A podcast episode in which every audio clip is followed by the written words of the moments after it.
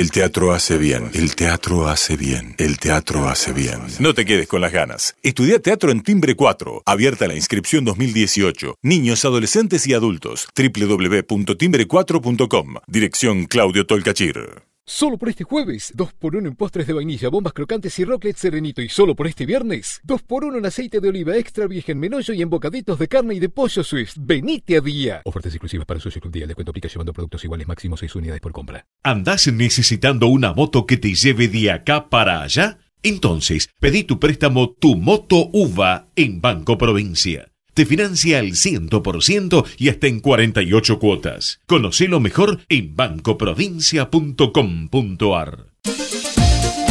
Parque Eólico Arauco es una empresa estatal que genera recursos genuinos al transformar el viento en energía eléctrica y con sus utilidades impulsar el desarrollo productivo de La Rioja a través de mecanismos que permitan hacer sustentable la producción agrícola ganadera en la provincia. Parque Eólico Arauco, presente y futuro.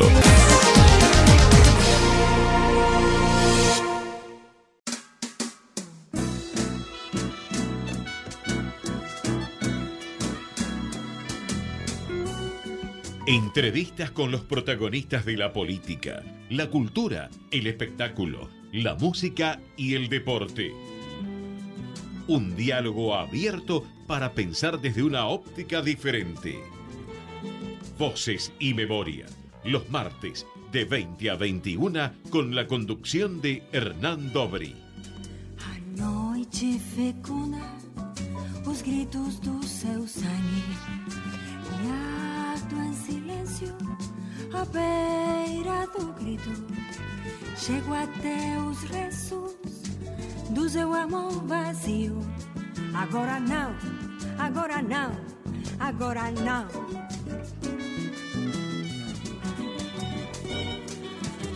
Na encruzilhada de nossos destinos. Buenas noches, bienvenidos a una nueva emisión de Voces y Memorias. Antes que nada, les abrimos los, canales de comunicación. Nos pueden seguir a través de ecomedios.com, de la página de YouTube, YouTube barra ecomedios, de la página de Facebook, Facebook barra ecomedios. O ah, me pueden seguir a mí a través de el, Twitter arroba Hernandobri o Facebook barra Hernandobri.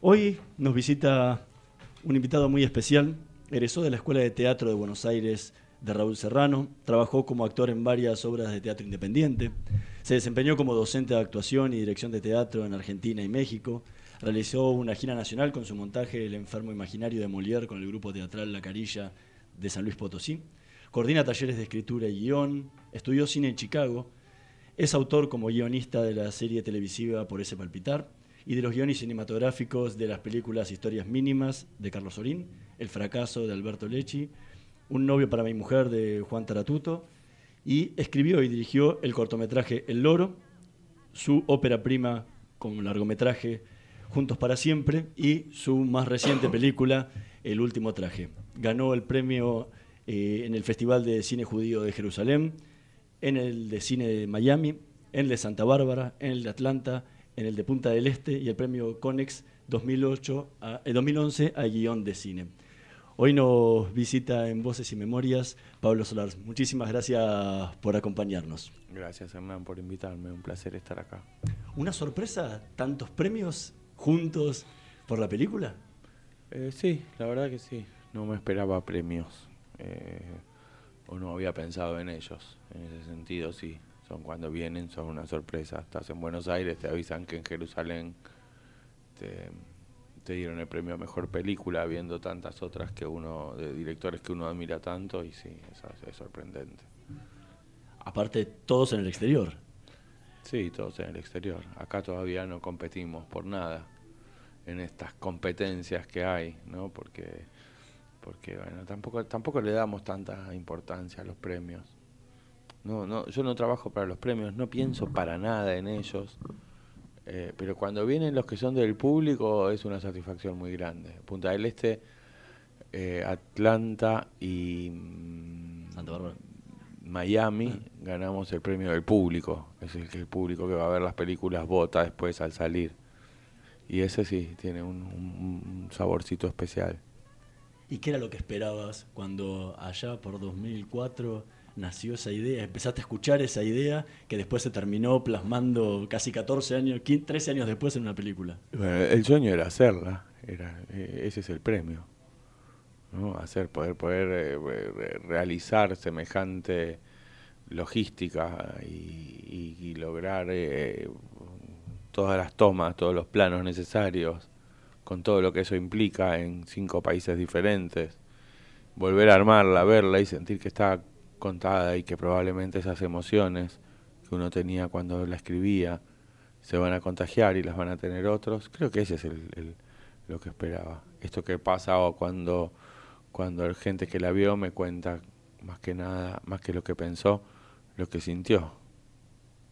Y el, hoy se da un fenómeno bastante particular con la película. Si bien, imagino, no lo, no lo plasmaste así en su momento cuando, cuando la, la, escribiste y la, y la, dirigiste. Y es esta cuestión del debate que hay en Polonia eh, sobre la, culpabilidad o no de los polacos. Y en tu película eso se ve muy fuerte. Justo se estrena la película en un momento donde Polonia saca esta ley eh, que intenta borrar la, la historia y, la película habla sobre un... un en realidad la película cuenta una historia de un, de un hombre mayor de casi 90 años que se cruza medio planeta para ver si encuentra un amigo que lo salvó de... Eh, salvó la vida en, en, un momento donde justo ya se habían ido los nazis, o sea que lo salvó de otro polaco. Un polaco lo salvó de otro polaco. Entonces ahí, eh, que, la película caiga justo en este momento, me parece una de esas coincidencias, eh, entre comillas, ¿no? porque yo creo mucho en la secuencia en la que suceden las cosas. Entonces justo, bueno, cuando la estábamos haciendo y cuando filmamos en Polonia esta ley ya se estaba gestando, pero todavía no había salido. Y bueno, esta película es inestrenable en Polonia, pero los polacos me dieron la nacionalidad porque porque mis abuelos son polacos, cuando yo estaba tratando de hacer la película, eh, y, hoy soy un mal polaco, digamos, porque no cumplo la ley. Bueno, a, algunos ya los han enjuiciado, así que... Sí, sí. No, bueno, iba a haber presos. en, una entrevista contabas que, que, cuando fuiste a Polonia, antes de escribir la última versión del guion, eh, trataste de encontrar la casa de donde vivió tu abuelo, eh, visitaste el cementerio de Lodz y estuviste en el registro civil en busca de tus datos. Fue una manera de ir a mis orígenes y vivir solo muchas cosas que tenía que, tiene, que, uno tiene que encontrar como el personaje que va a llegar que va a llevar algo a alguien. ¿qué sentiste en ese momento cuando, cuando estuviste en esa, primera vez en Polonia? Que eh, y sentí un encuentro con mi historia con mis orígenes.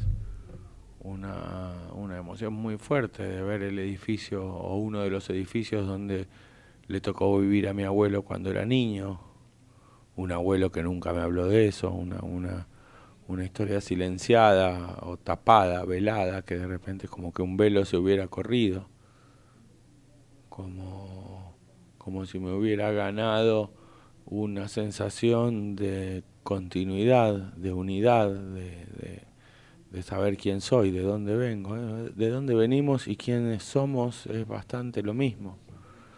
Entonces haber crecido sin saberlo y, de repente en una pequeñísima proporción haberlo descubierto, eh, pues fue muy, muy movilizante. ¿Y qué influyó es, esa visita, ese viaje en la última versión del, del guion? Y ese viaje es la última versión del guion. No puedo concebir la, la, la última versión del guion sin ese viaje que con tanta generosidad el productor eh, de la película, Gerardo Herrero, me, me, facilitó. Yo dije, yo necesito viajar a Polonia, estoy escribiendo la historia de un polaco y no conozco Polonia, nunca estuve ahí. Este, necesito ver primero, pero no como parte del scouting para ir a encontrar locaciones o para armar el equipo. Necesito ir yo tranquilo y quedarme ahí y, respirar ese aire y, esto, ir al registro civil, ver si encuentro la casa de mi abuelo, necesito sentir algunas cosas antes de, de ponerme, ya ahora que está confirmado que se va a filmar. Em, no puedo creer, sabes que mientras hablo con vos me voy a desviar, no puedo creer la fuerza que tenía. Por ahí me agarras en un día bajo, pero este, no puedo creer todo lo que, lo que hubo que hacer y que lo hayamos hecho.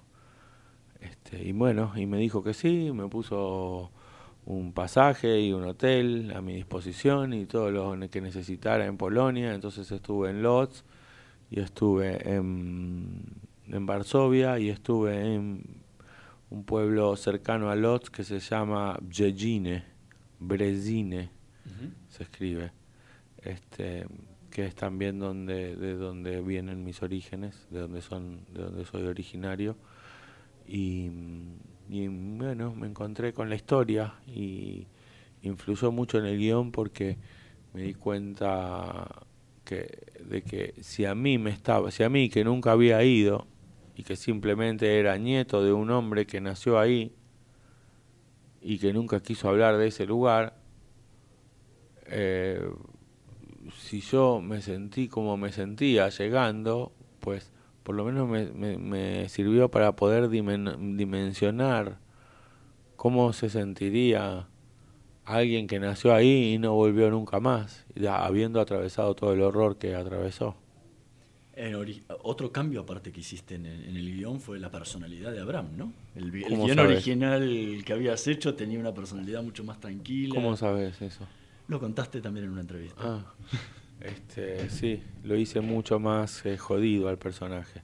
¿Por qué? Porque tenía que ir hacia un lugar de tanta, pero tanta ternura que hacer un, un tierno yendo hacia la ternura me, me aburría.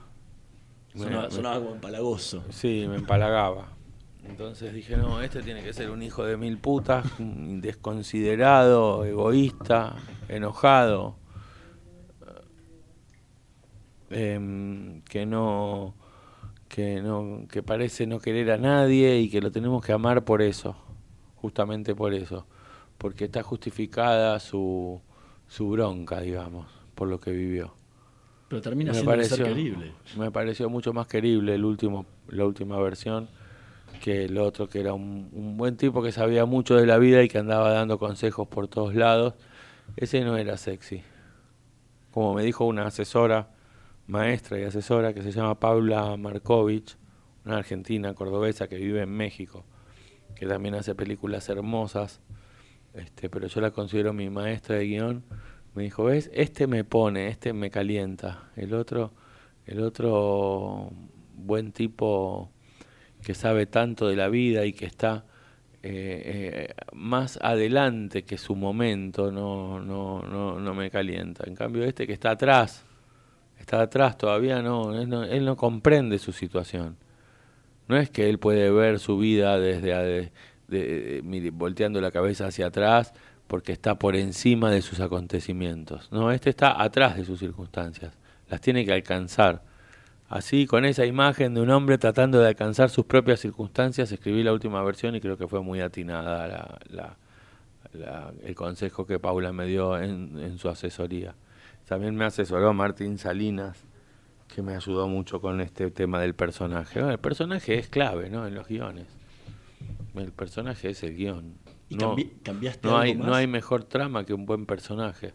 ¿Cambiaste algo más durante la filmación? Veintipico de versiones. Sí, durante. No, una vez que tenías el guion final, después cuando empezaste a filmar, ¿cambiaste algo más todavía? Me llamaban, en España me llamaban eh, Separata. me llamaban Pablo Separata, porque Separata es una escena que uno escribe ya fuera de guion, porque estás en, en pleno rodaje, no hay tiempo de ponerla en el guion, asignarle un número de escena y, y, tratarla como, como escena de guion. Se llama Separata, una escena que el director tira suelta. Y yo creo que todas las mañanas llegué al desayuno con la separata del día. Nunca filmé la escena que estaba escrita. Porque lo que filmé ayer me hizo darme cuenta de lo que tenía que filmar hoy. Lo que estaba escrito este, eh, era fundamental que esté, pero uno va conociendo cuáles son las limitaciones de la locación, del clima, de la cultura, del lugar, del equipo, a veces de los actores.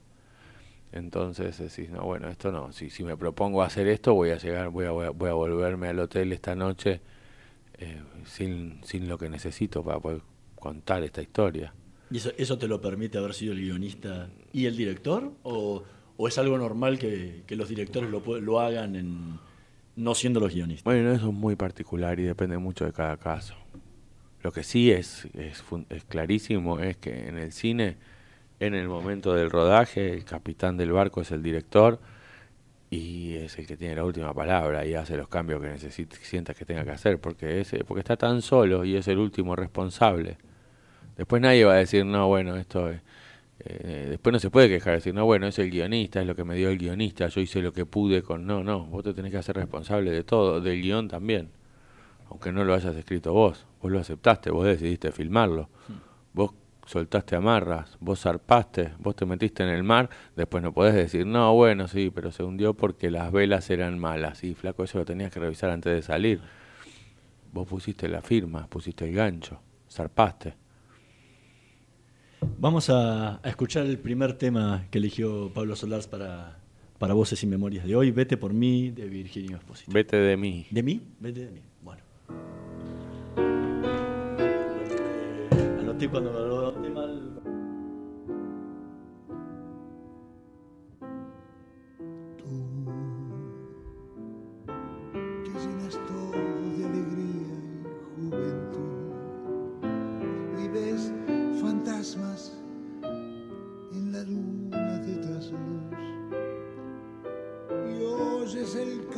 perfumado del azul.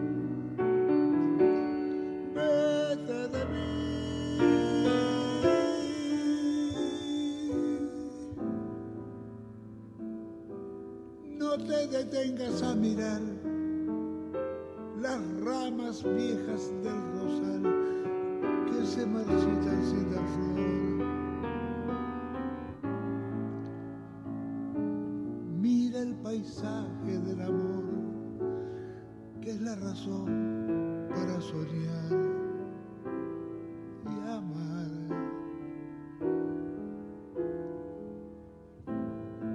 Yo, que ya he luchado contra toda la maldad, tengo las manos tan deshechas de apretar te puedo sujetar.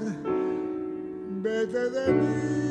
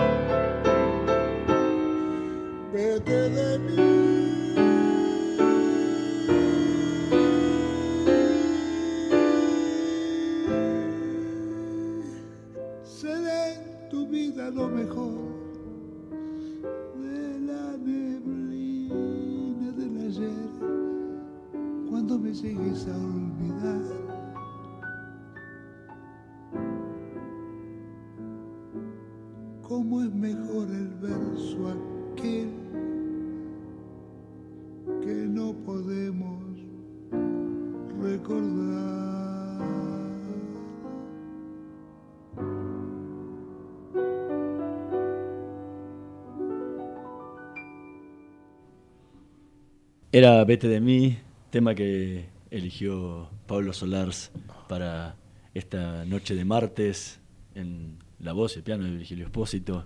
Era de él, el tema es de él. ¿Por qué? Te iba a preguntar por qué este tema. No, eh, por los otros dos no sé si sé muy bien por qué, pero este es porque es el día que estoy hoy, que alguien se está yendo de mí, pero lo que me impresiona es que este tema era de ellos, es, de ellos, de Virgilio y, y Homero Espósito Em, y es un tema de, de, un recorrido tan grande, porque ¿quién no lo hizo?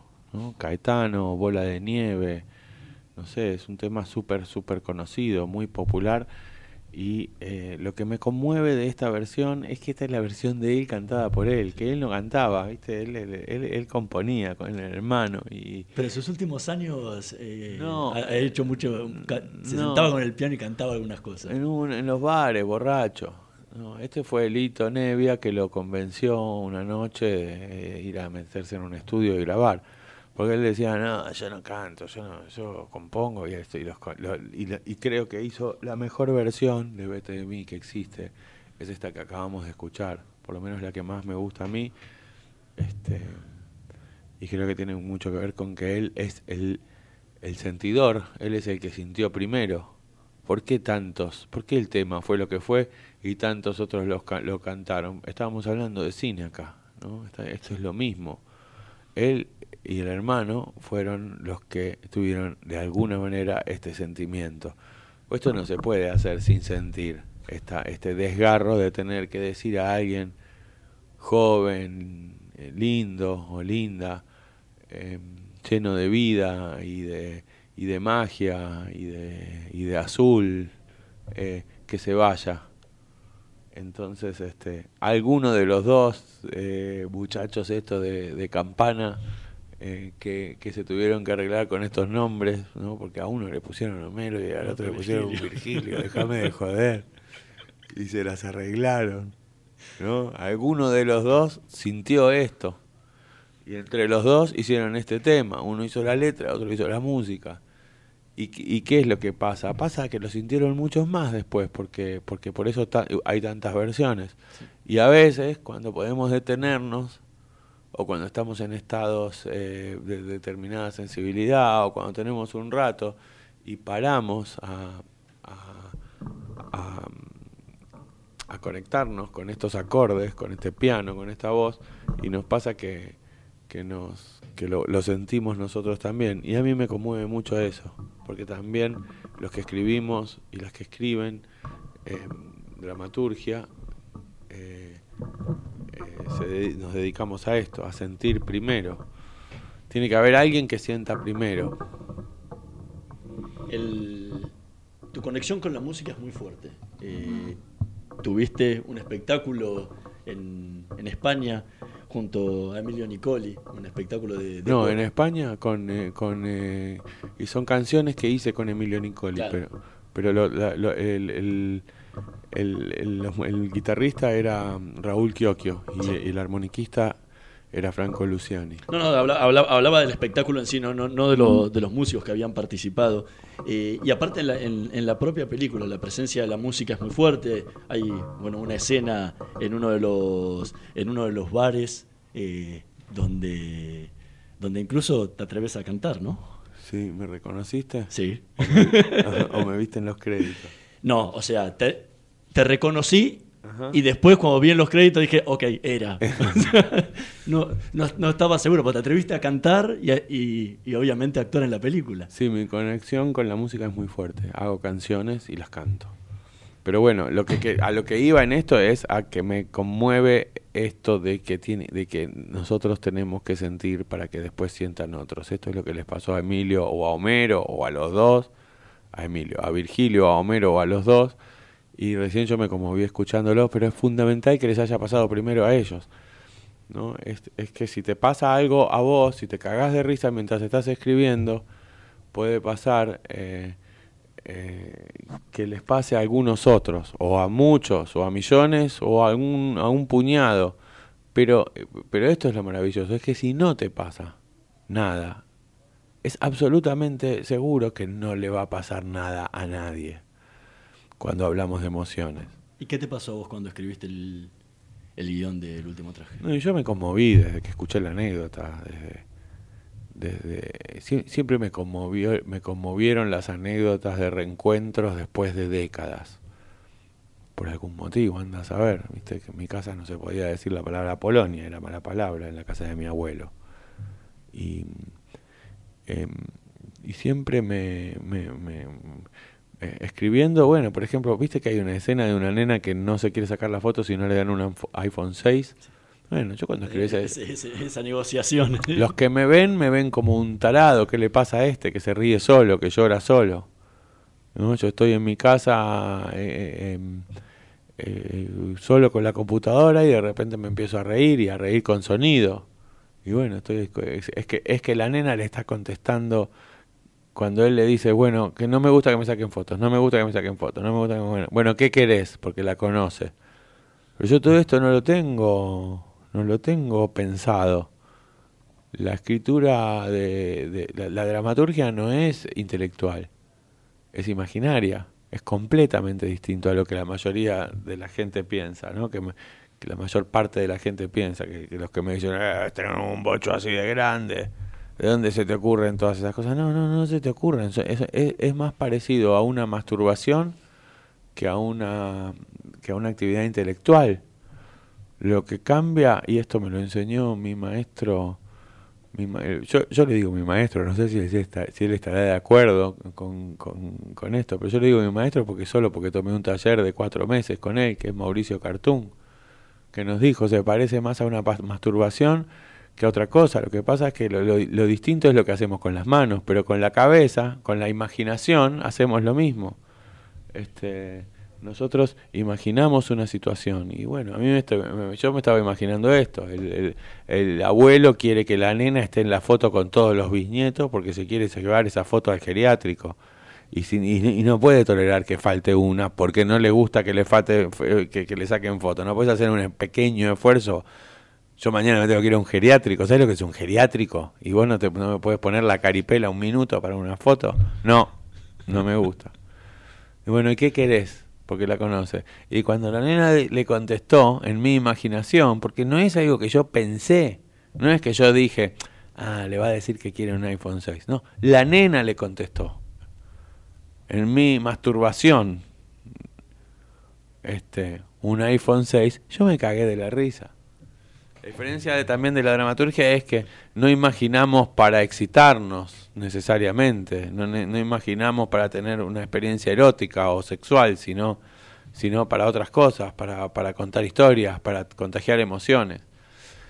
Pero bueno, cuando la nena le contestó, porque eso sucedió, un iPhone 6, eh, a, a mí me dio mucha, mucha risa. Y hoy cuando veo en el cine, en los cines, cuando voy a cines donde hay mucha gente, y que- al nivel que se escuchan las risas, eh, y, a veces carcajadas, cuando ella contesta un iPhone 6, me acuerdo de ese momentito donde yo estaba en- en mi casa hace un par de años y la nena le contestó eso y, yo me, y me reí yo.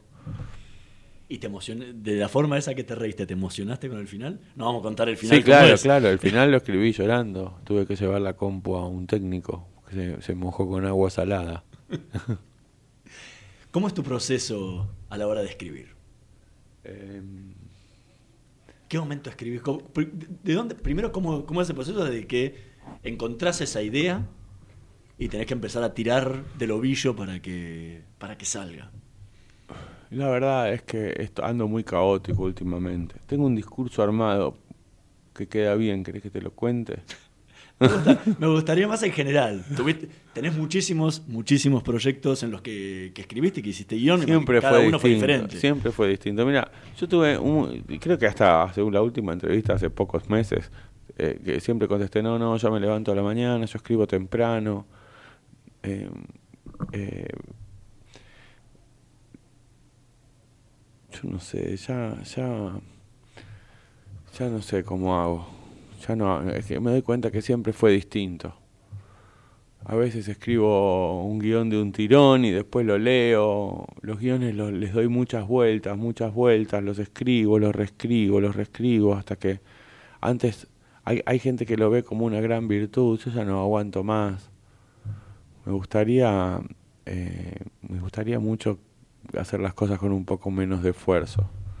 Em, porque uno se imagina, ¿no? Este tipo escribe y después filma, qué lindo, qué romántico, pero nada, se lo llevas a uno, te dice, me gusta, pero para que yo lo produzca tiene que tener un poco más de España, porque porque yo tengo una productora española y tiene que tener más.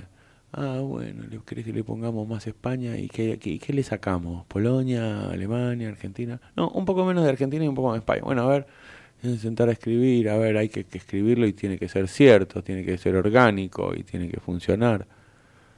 Este, de hecho, yo pienso que esta película se detiene en España un poco más de lo que, de lo que debería.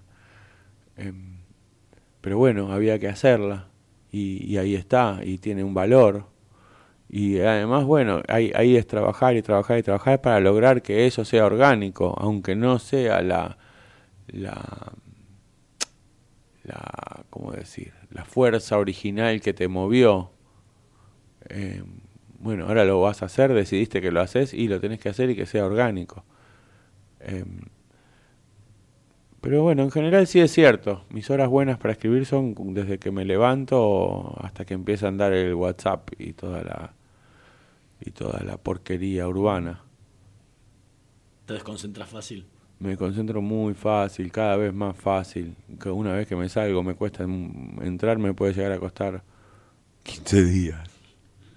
Antes, antes me, me, me, me, salía de una escena, contestaba algo a alguien, atendía el teléfono y volvía y seguía escribiendo y ahora eh, me salgo y vuelvo mañana. Vamos a hacer una pequeñísima pausa, vamos a seguir conversando con Pablo Solars en unos minutitos más.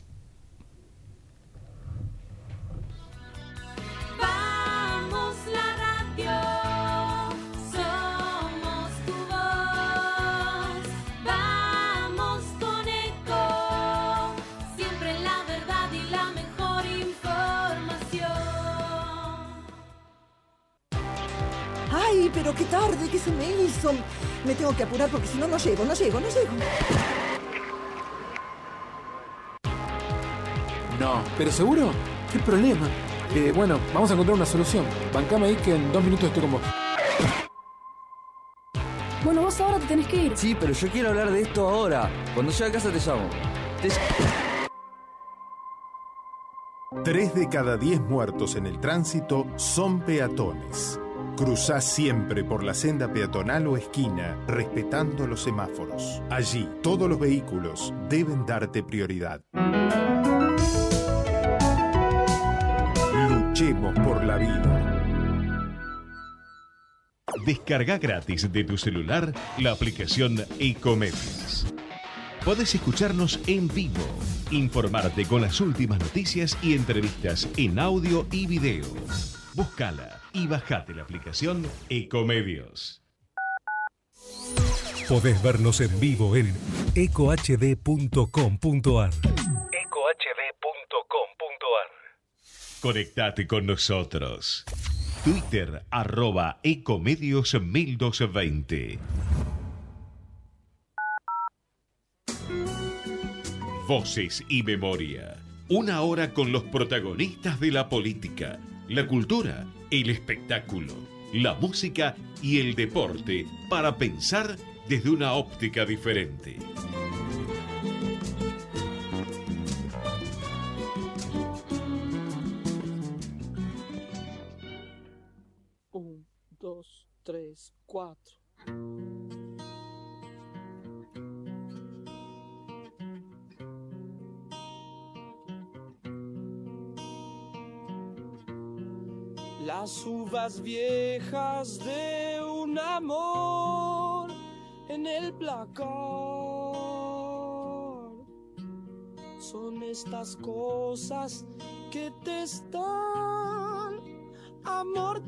Amortajando, haciendo esta salvedad.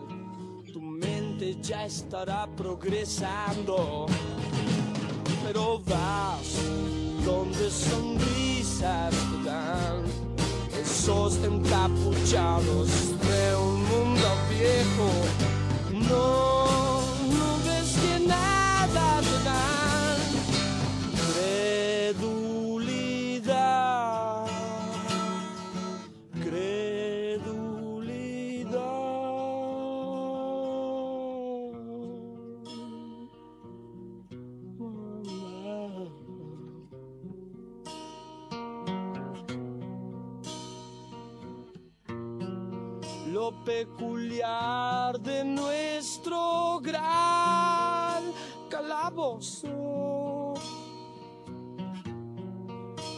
esta especie de terror por el bosque. Ah, la risa, nena, no podrá surgir a menos que te subas al árbol.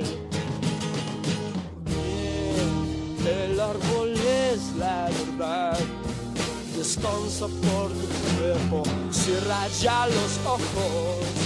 Oh, uvas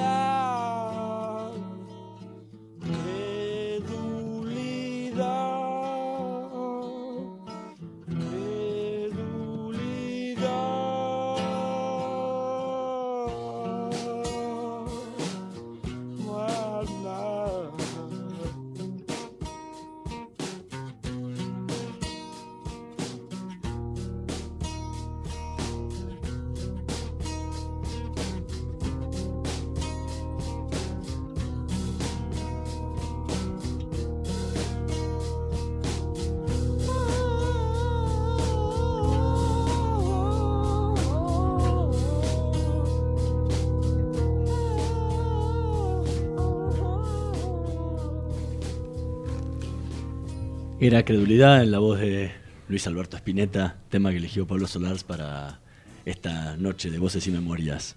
¿Por qué este tema? No sé, es uno de mis temas preferidos de mi vida. Ahora que lo escuchaba me, empezaba a hacer conexiones.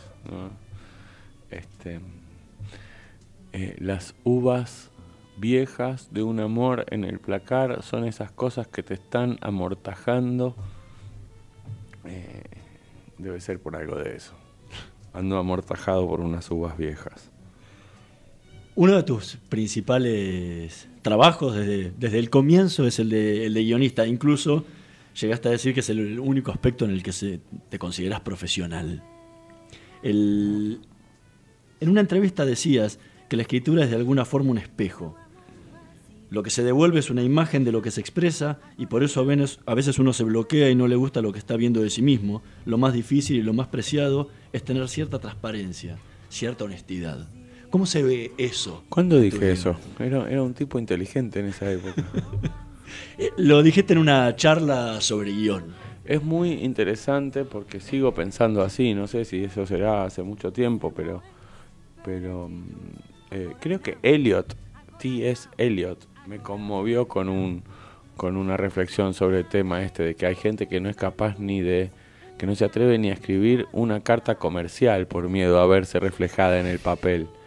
Imagínate escribir un poema o un guion. Y sí, la sensación siempre es la misma. Ahí aparecemos nosotros, después nos vamos a tener que hacer cargo de que somos eso. Y que, y que en- en muchos casos eso es eh, motivo de bloqueo. ¿Y cómo, se, cómo se ve reflejado lo que vos escribís en tus propios guiones? La, la mayoría de ellos han sido eh, comedias de amor.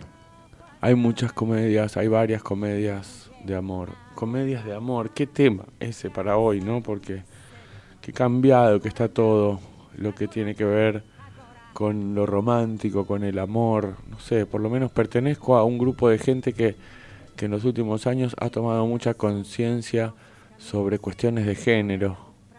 Y, lo que antes eran comedias románticas, hoy lo vemos como cosas que nos han hecho daño, ¿no? Esta idea de que yo soy tuya, vos sos mío, vamos a estar juntos para siempre, y la traición, y estuviste con otro, y entonces me arrancaste un brazo, y, y, y sobre todo esta idea del juntos para siempre, no sé, nos hizo, yo creo que no nos hizo bien eh, culturalmente, lo que nos viene, sobre todo de, de- desde Hollywood, con esta, eh, esta, este- esta, esta cosa que se termina haciendo cuerpo y terminamos siendo, siendo así, ¿no? Creo que conduce a mucha violencia el yo soy tuyo y vos sos mía. Pero esto va a ser siempre así, sí, va a ser, y siempre vas a ser mía, y nunca vas a mirar para otro lado, no, mi amor, jamás, nunca voy a mirar para otro lado, porque ahora que te vi a vos, soy feliz. vos me hiciste feliz y yo te hice feliz a vos. Y entonces cada uno es feliz gracias al otro. Y entonces la felicidad de cada uno depende de la del otro. Y esto dura seis meses, porque cuando pasan seis, ocho meses, ponele un año, ponele en el caso del enamoramiento más largo del mundo, un año y medio, y vuelve a aparecer cada uno, tiene la felicidad que tenía de antes y la infelicidad que tenía de antes, porque nadie puede hacer feliz a nadie. Sí, la rutina y... Nadie puede hacer feliz a alguien que no lo es. La felicidad es un trabajo tan particularmente individual. Por ejemplo, yo hoy estoy hecho mierda, pero soy un tipo feliz. Soy feliz, soy una persona feliz, que se come sus garrones, tiene sus tristezas. Y, y hay gente que no es feliz, y hay gente que sí es. Eso de que la felicidad son momentos, esto me lo enseñó una otra amiga que ni no, no sé si quiere que, le, que la nombre, no la voy a nombrar.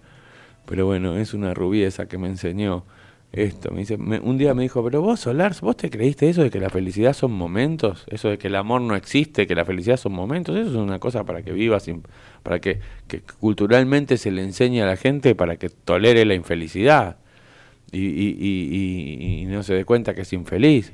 No, no son momentos. Hay gente que es feliz y hay gente que no. Entonces, este, las comedias de amor, las comedias románticas que me conmueven hoy, las que quiero escribir, son aquellas donde el amor encuentra su nueva forma. en, esa, en ese desafío estoy ahora. Estoy escribiendo una comedia de amor, pero que quiero que no terminen juntos para siempre. Sí, juntos para siempre, pero de otra forma, no como pareja. Porque esa forma del amor se terminó, se agotó, se agotaron todas las posibilidades. Por algo se separaron para siempre. ¿no? En las historias de amor clásicas ¿no? se, se conocen, se, esto también me lo enseñó Paula Markovich, se conocen, se atraen, a veces esa atracción se manifiesta como en una especie de que se pelean demasiado, se, se, se, los, los, que se pelean se aman, ¿no? Se caen para el orto, se pelean, se tratan mal, se tratan para el orto cada vez peor, pero vos sentís, mmm, ¿qué pasa? ¿Por qué se tratan tan mal? Hasta que en un momento eh, se besan, pero bueno, niegan el, porque fue un error, porque hay un conflicto que les impide estar juntos, entonces no, esto nunca pasó, nosotros somos amigos o somos vecinos, vos sos casada, mejor olvidémonos que esto pasó, y entonces después viene la negación, donde esto nunca pasó, nunca pasó, nunca pasó, pero la atracción sigue hasta que pum, cogen y ahí asumen este, te amo, por más que seas casada, ya vamos a superar esta dificultad, por más que seas la hija de los Capuletos, eh, yo voy a estar con vos, aunque me vaya la vida en esto, eh, y, y, y, después se separan para siempre, y después se unen para siempre. Esta estructura... Eh, hace 100 años, claro, 300 años que en esto. Varias de, las, de los títulos que nombraste, el, el, vos le dijiste el fracaso, pero es el frasco, de, de Alberto Lecchi, el de Me casé con un boludo, un novio para mi mujer, eh, es mucho esto, ¿no? Y, y yo estoy pasando como que en una crisis de rompimiento, de, de una palabra que odio, pero que hay que decirla porque ahora es la que, se usa, es deconstrucción, ¿no? Yo que había jurado no decir nunca... Eh, eh, empoderado ni, ni deconstruido, eh, eh, con mucho orgullo me siento parte de este de, de, aquellas y aquellos que estamos tratando de cambiar. Entonces, esto, en, este, en, este, en, en, la, en la ficción, ¿cuál es mi, mi deconstrucción? Y tratar de salir, salirme del pacto patriarcal, la apropiación del cuerpo del otro. Eso es terrible, es la muerte. Yo en este momento estoy sufriendo por eso. Al pedo, no hay que sufrir por eso, no hay que querer que el cuerpo del otro sea tuyo no, no hay que querer que sea para siempre, porque ni la puta vida es para siempre. Entonces, este, eh, en las comedias de amor estoy ahora en el, ante el desafío en una donde quiero ver si puedo conseguir una emoción muy muy grande en el final, pero que tiene que ver con que ahora encontraron una nueva forma de amor y esta sí es para siempre. Porque yo sí creo que la amistad tiene altas chances de ser para siempre. ¿Y esa película la vas a filmar vos? Sí. ¿Y para cuándo? Bueno, tu, tus procesos son largos. Eh, tardaste sí, seis años no, en escribir no, son, tu, tu primer pero, película. Ojo, pero también en, en, en, esas, en esos seis años escribí muchas para otros. ¿eh? Ojo, no son tan largos. Seis, ocho meses tardo en, en un guion. Y, los, y, y las películas mías son tienen se, se- se demoró tanto. Yo hice mi primera película a los 40 y la segunda a los 47, 46, porque no, eh, porque, porque necesitaba vivir y escribía películas para otros para vivir. Ahora ya no necesito más vivir. Pero puedes escribir para vos, entonces. No sé, como no necesito más vivir, ya está, ya no, no, ya puedo, sí, no necesito escribir, no necesito hacer más nada. Vamos a, a escuchar el, el último tema, La Flor de Canela, Bola de Nieve, y volvemos en unos minutitos.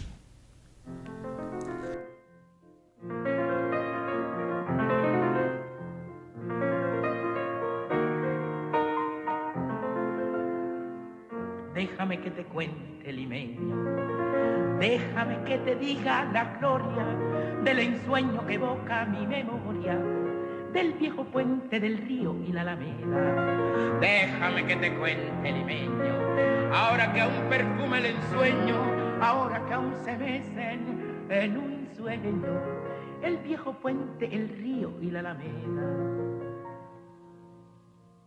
Jazmines en el pelo y rosas en la cara. Airosa caminaba la flor de la canela, derramaba lisura y a su paso dejaba aroma de mistura que en el pecho llevaba. Del puente a la alameda, menudo pie la lleva por la vereda que se estremece al ritmo de su cadera. Recogía la risa de la brisa del río y al viento la lanzaba del puente a la alameda. Déjame que te cuente, limeño. Ay, deja que te diga, moreno, mi pensamiento. A ver si así despiertas del sueño, del sueño que entretiene, moreno, tu sentimiento. Aspira de la lisura que da la flor de canela, adórnala con jazmines matizando su hermosura. Alfombra de nuevo el puente y engalana la alameda. El río acompasará su paso por la vereda. Y recuerda que jazmines en el pelo y rosas en la cara. Airosa caminaba la flora de la canela, derramaba lisura y a su paso dejaba aroma de mistura que en el pecho llevaba. Del puente la alameda, menudo pie la lleva por la vereda que se estremece al ritmo de su cadera. Recogía la risa de la brisa del río y al viento la lanzaba del puente a la alameda. Era Flor de Canela, tema que interpretaba Bola de Nieve y, y que eligió Pablo Solars para esta noche de Título martes. de mi próxima película. ¿Sí? Sí. Ah, Pero no de la comedia, de, de la próxima que voy a filmar. Ok, o sea que antes de la comedia que estás escribiendo... Voy a filmar ya La Flor de la Canela. Ok, también guion tuyo. Sí. Wow. ¿Y la de, o sea, las dos películas van a... ¿Las estás trabajando en paralelo? Eh, sí, las trabajo en paralelo. Estoy eh, eh, escribí primero una y después otra, pero la revisión la estoy haciendo así. Una semana me meto con una, una me meto con otra, una me permite descansar de la otra. ¿Ya están el elenco que va a participar? Hay unas, unas, unas aproximaciones. ¿Y es comedia, drama? La Flor de la Canela es un drama y la otra. La otra era es- comedia, sí, la que es había- comedia. Pero es un drama de estos con que tienen muchas escenas graciosas, digamos. El- Viste que el último traje tiene hace reír. Mu- Y- es sobre Bueno, el la que, la la que contabas hace un rato, la, la negociación de, del iPhone con entre Claro. la abuela y la nena, es una, Una escena de comedia. es una comedia. Mm.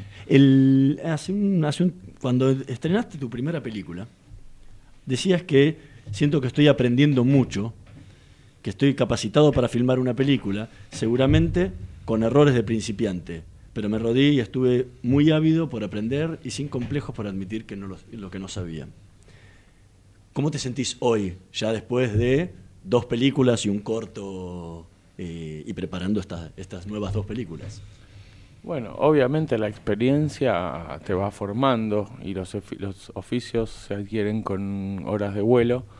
Entonces ahora son muchas más, porque encima la segunda película es mucho más grande y tiene involucra muchos equipos, muchos países, actores, mucho más, eh, digamos, hay, hay eh, eh, el desafío era más grande.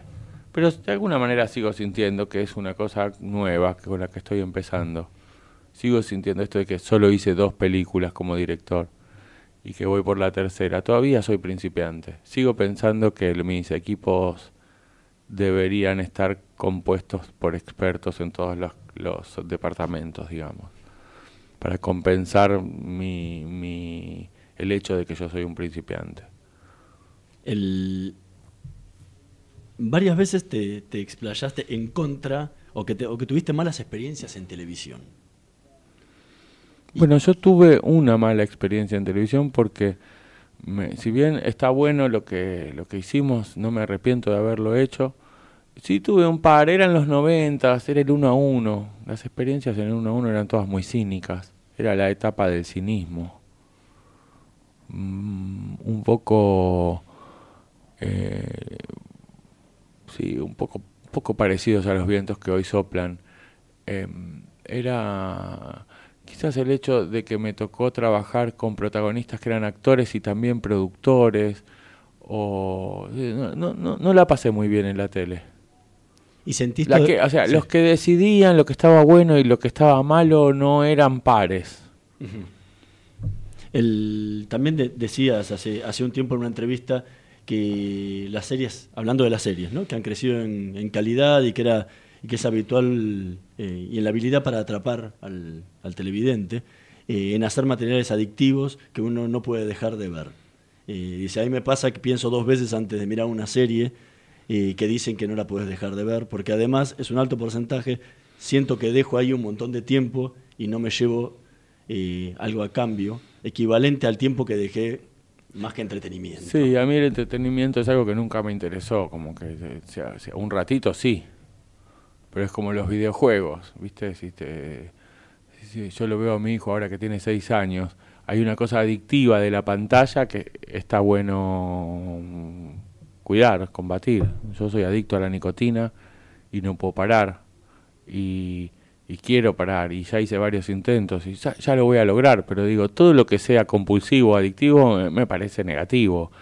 Y veo en las series que muchas de ellas, después se malinterpretó y se hicieron comentarios sobre, este, sobre esto que dijo, muchas de ellas, siento que, por lo menos a mí, no estoy diciendo una verdad general, estoy diciendo la mía, por lo menos a mí, no me van a dar más, no me van a, no me van a dar, no me van a compensar el tiempo que les puse. Entonces, cuando siento que me están por agarrar, trato de soltarlas porque no, no, no, siento que haya más que entretenimiento. Algunos me dirán, no es poco entretenimiento en estos días. Pues a mí el entretenimiento, la verdad, un ratito, pero más que un ratito, no es el mundo del entretenimiento, el entertainment y todo eso, no.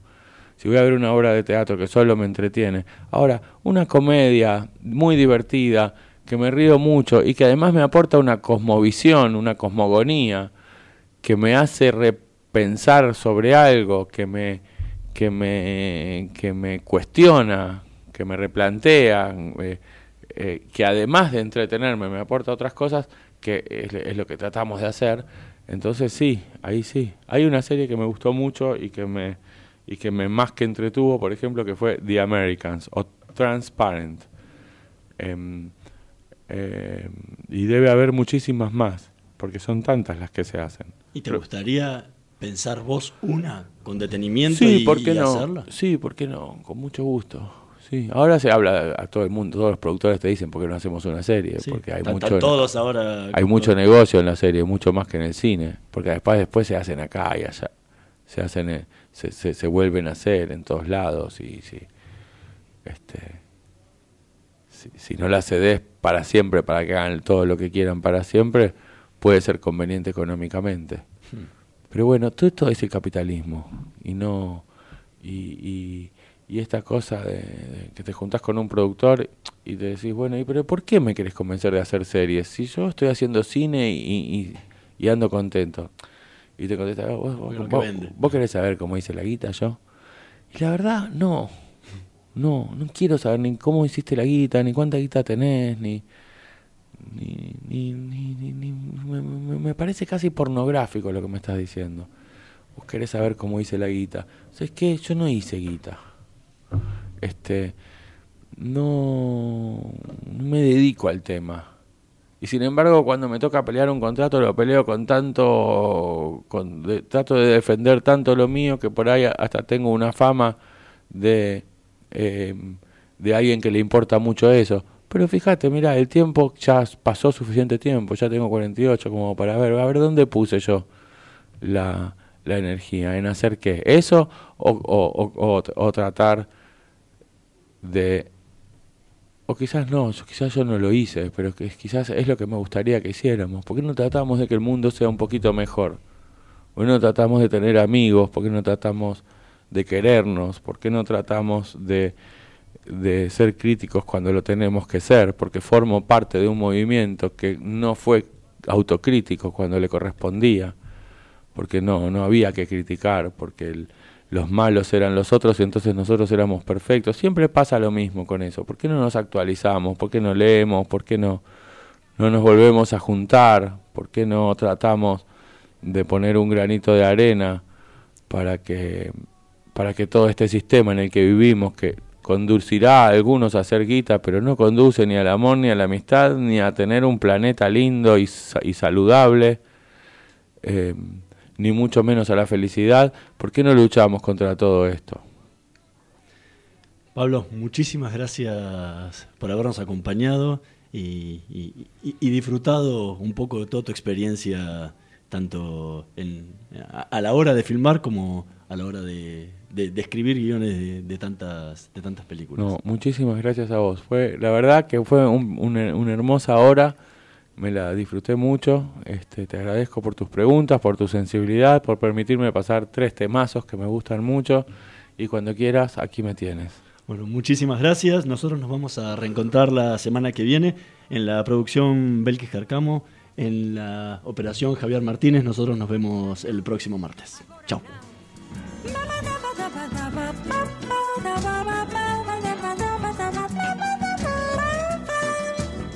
ba da ba da ba da ba da ba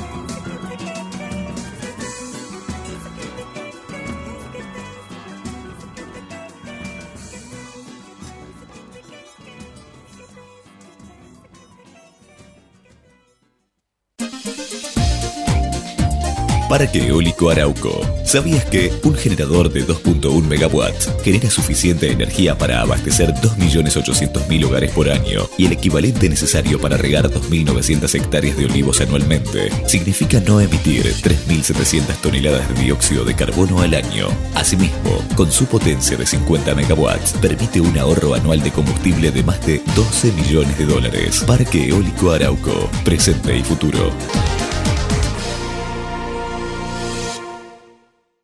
¿Andás necesitando una moto que te lleve de acá para allá? Entonces, pedí tu préstamo Tu Moto UVA en Banco Provincia. Te financia al 100% y hasta en 48 cuotas. Conocelo mejor en bancoprovincia.com.ar. Solo por este jueves, 2x1 en postres de vainilla, bombas crocantes y rocklet serenito. Y solo por este viernes, 2x1 en aceite de oliva extra virgen menollo y en bocaditos de carne y de pollo Swift. Venite a día. Ofertas exclusivas para socios con día. El descuento aplica llevando productos iguales máximo 6 unidades por compra. El teatro hace bien. El teatro hace bien. El teatro hace bien. No te quedes con las ganas. Estudia teatro en Timbre 4. Abierta la inscripción 2018. Niños, adolescentes y adultos. www.timbre4.com. Dirección Claudio Tolcachir.